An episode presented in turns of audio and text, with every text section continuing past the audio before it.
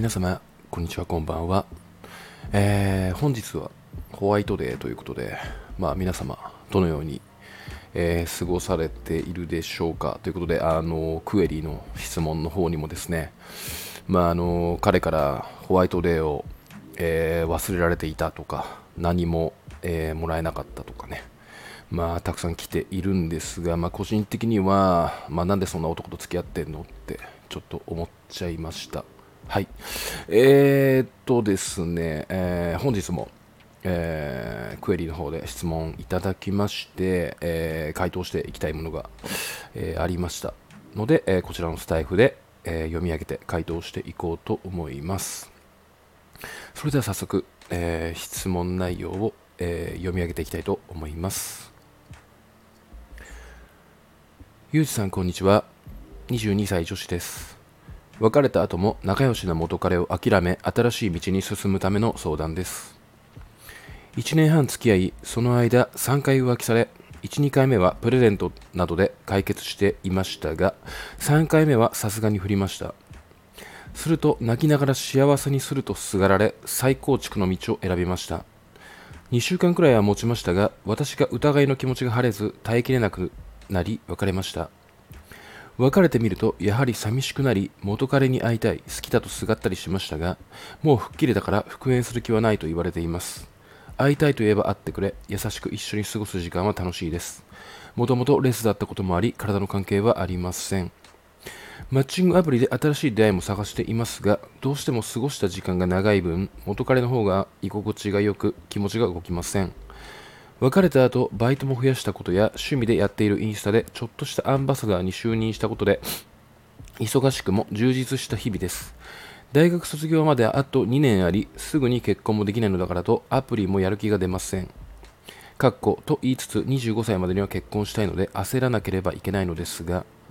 出会いは勝手に迷い込む、えー、舞い込むものでないし、早めに結婚したいという思いがある以上、今のうちからやる気のあるなしにかかわらず、やり取りを続けたり、電話してみたり、会ってみたり、自分から動く必要があると思っています。今でも彼のことは好きで、ありえないと思いながら変わってくれると信じたい。また好きになってほしいと思っている自分がいるのも事実です。ただ30代の元彼が今更変わることはおそらくないですし結婚はないです。そんな相手と目先の楽しさだけを見て遊ぶ時間は無駄ですよね。現実を見ろと喝を入れてほしいです、えー、というような、えー、質問をいただきました。はい。えー、まあ、なんか非常に、えー、自分の現状を客観視できている方だなって思って素晴らしいなって思ってはいるんですけども、まあ、結論としては、まあ、現在の自分をの状況を客観視できていてうまく文章にできているにもかかわらずなぜかその自分が今、えー、すがってしまっているしょうもない男にすがってしまっている自分を客観視できていないっていうことがまあ、今抱えられている問題の根本的な軸であると思いました。はい。えー、でですね、まあ、まず読んでいて、うん、まあ、この元彼を諦める、諦めたいっていうことなんですよね、結局は。うん、なのに、やっぱりその積み重なった思い出とか、え、一緒にいたら楽しいっていうこともあって、まあ、簡単には忘れられないと。で、まあ、あえてもいる。っていう感じからしたら、まあ、切り離すのはなかなか難しいよねっていうのは、まあ、共感できるポイントであるという感じなので、まあ、甘いですよとかいう必要性はまあないというか、うん。まあ、そのような言葉を出すほどね恋愛って簡単なものではないのでね、まあ、個人的にも分かりますしそこら辺は、まあ、ただうんねあのーまあ、その男の彼を諦めて前に進みたいって思っているんであれば、まあ、背中を押したいなっていう気持ちがあるので、まあ、あの回答していこうかなって思うんですけども、えまずですね、まあ、個人的に思うのが、えー、元彼を諦めるポイントは何なのかっていうことをまずお話ししたいんですけどもこれは、えー、4つポイントがあって、まあ、順番にお話ししていくんですがまず、えー、なぜ諦めたいのかを理解する。ってことなんですよね。うん、で、まあ、この方は、まあ、そもそも、えーまあ、3回も浮気されていると。で、1、2回はプレゼントというね、もので釣られて、えー、で、3回目に限界が来て別れましたと。で,、えー、こんでそもそも、まあ、この方は結婚したいって思っているが、まあ、30代の元彼なんですよね、これね。で、まあ、変わらないっていうことももちろん分かってるし、えー、彼との結婚も見えないですと。まあ、だからこそ、まあ、別れるべき相手であるってことは明確に理解はできているつもりなんですよね、現段階では。うん、だからちゃんと諦めたい、えー、なぜ諦めたいのかを理解するっていうことがポイントであって、まあ、まずはこの明確に25歳までは結婚したいっていうのであれば、まあ、今、目先のね、まあ、欲に突き進むっていうのは、まあ、彼と一緒にいるってことなんですけども、まあ、それはどうしても、まあ、断ち切らなきゃいけないと。把握い縛ってでもね、うん、っていうふうに自分を追い込んでいくということが非常に大事であると。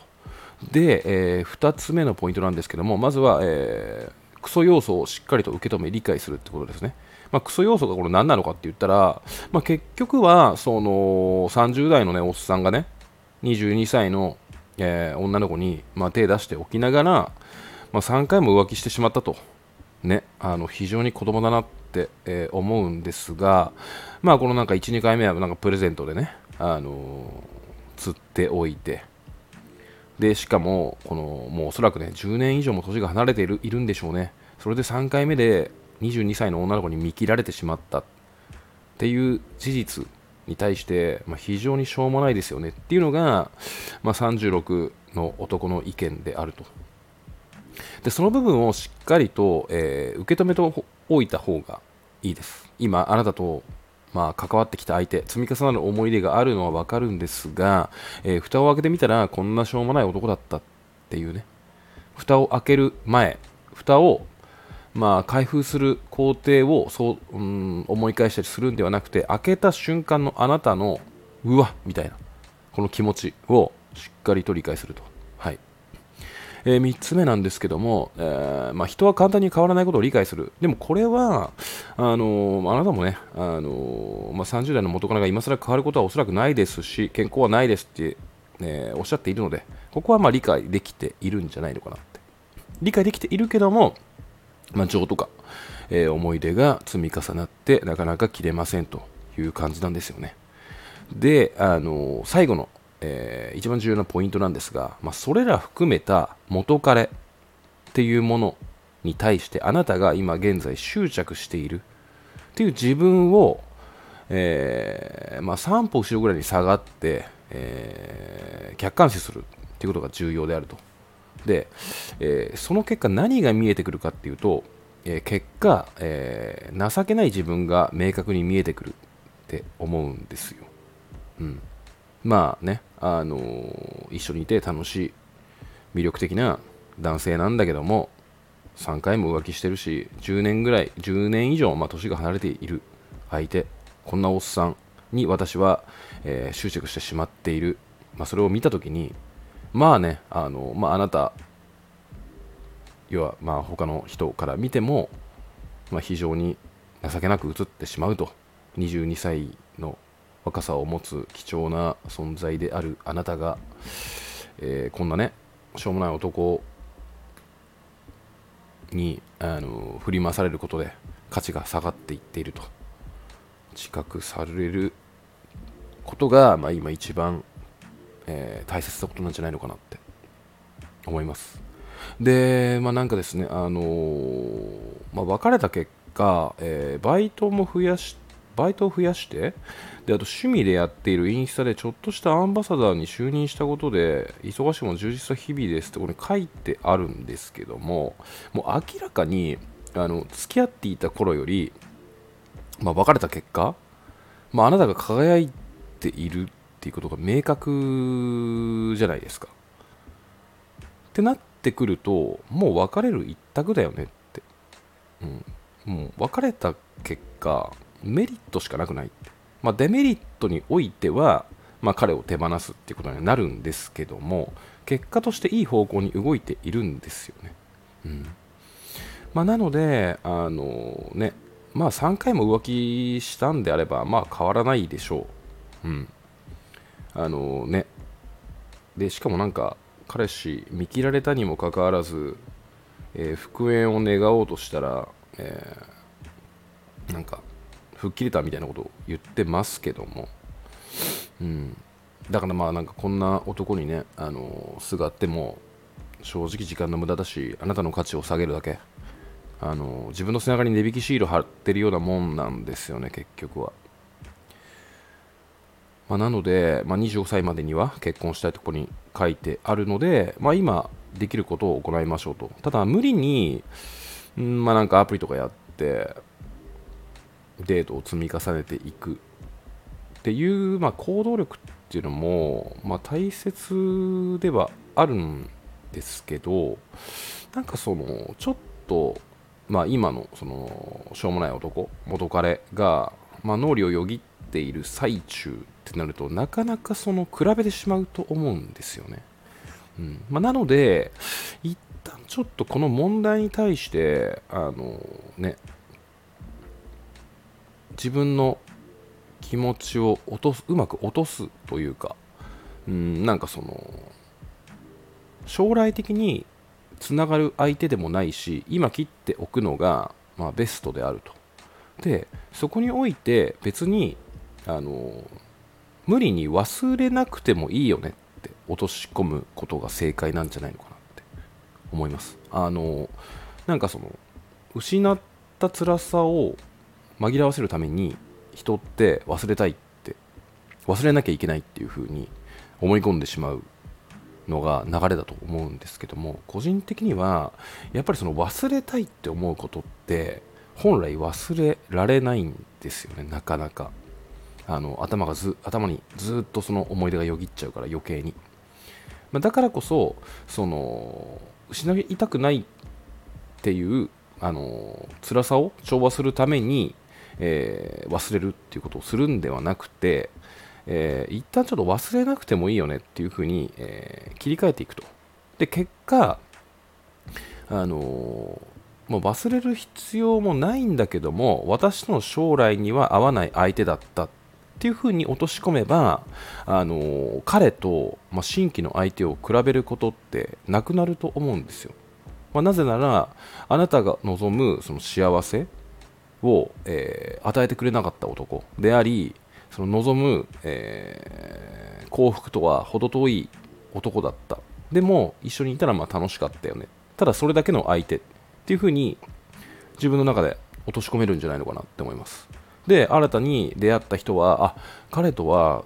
結構こんな部分で違う。こんな部分で違うってことは結果としてうまくいかなかった相手になかったものだからこそこの人とだったらうまくいけるんじゃないのかって思えると思うんですよ。でも今のあなたあなたっていうのは彼にはこういう感情があったけどもこの人にこういう感情がないから私は多分楽しめないんじゃないかって思ってしまって相手を判断しているんじゃないのかなって。思うんですけどもでも結局そうではないんですよね。合わなかった相手と、えー、比べて、えー、同等レベルの相手を探そうとしていることが間違いであって、えー、結果としてうまくいかなかった相手と比べるんであればえー、ないものに価値を本当は感じなくてもいけないんですよ、その過去の相手に関してね、うまくいかなかったんだからっっていう話なんですよ。だからそういうふうに、まあ、相手を見極められるようになってから、まあ、行動するっていうのもいいんじゃないのかなって思いますね。まあね、だらだらそうやって、あのー、なかなか忘れられないとかなっちゃって、まあ、気づいたら、まあ、アラサーとかになってたっていうんだったらまたちょっと話は変わってくるんですけども、まあ今22歳だからあと3年か？25までっていう感じなんでそういうふうにまあ一旦ちょっとねそういうふうに落とし込んでからまあ行動するっていうのも大事なんじゃないのかなってあと期限決めてちょっと心を落ち着かせるために休むとかねあの12ヶ月3ヶ月なりでそこからすっきりさせて出会いに踏み出すっていうことがいいんじゃないのかなって個人的には思いましたはい。えー、手な具合でですね、えー、今回はこの辺で終わりにしたいと思います。今夜もご視聴いただきましてありがとうございました。それではまた。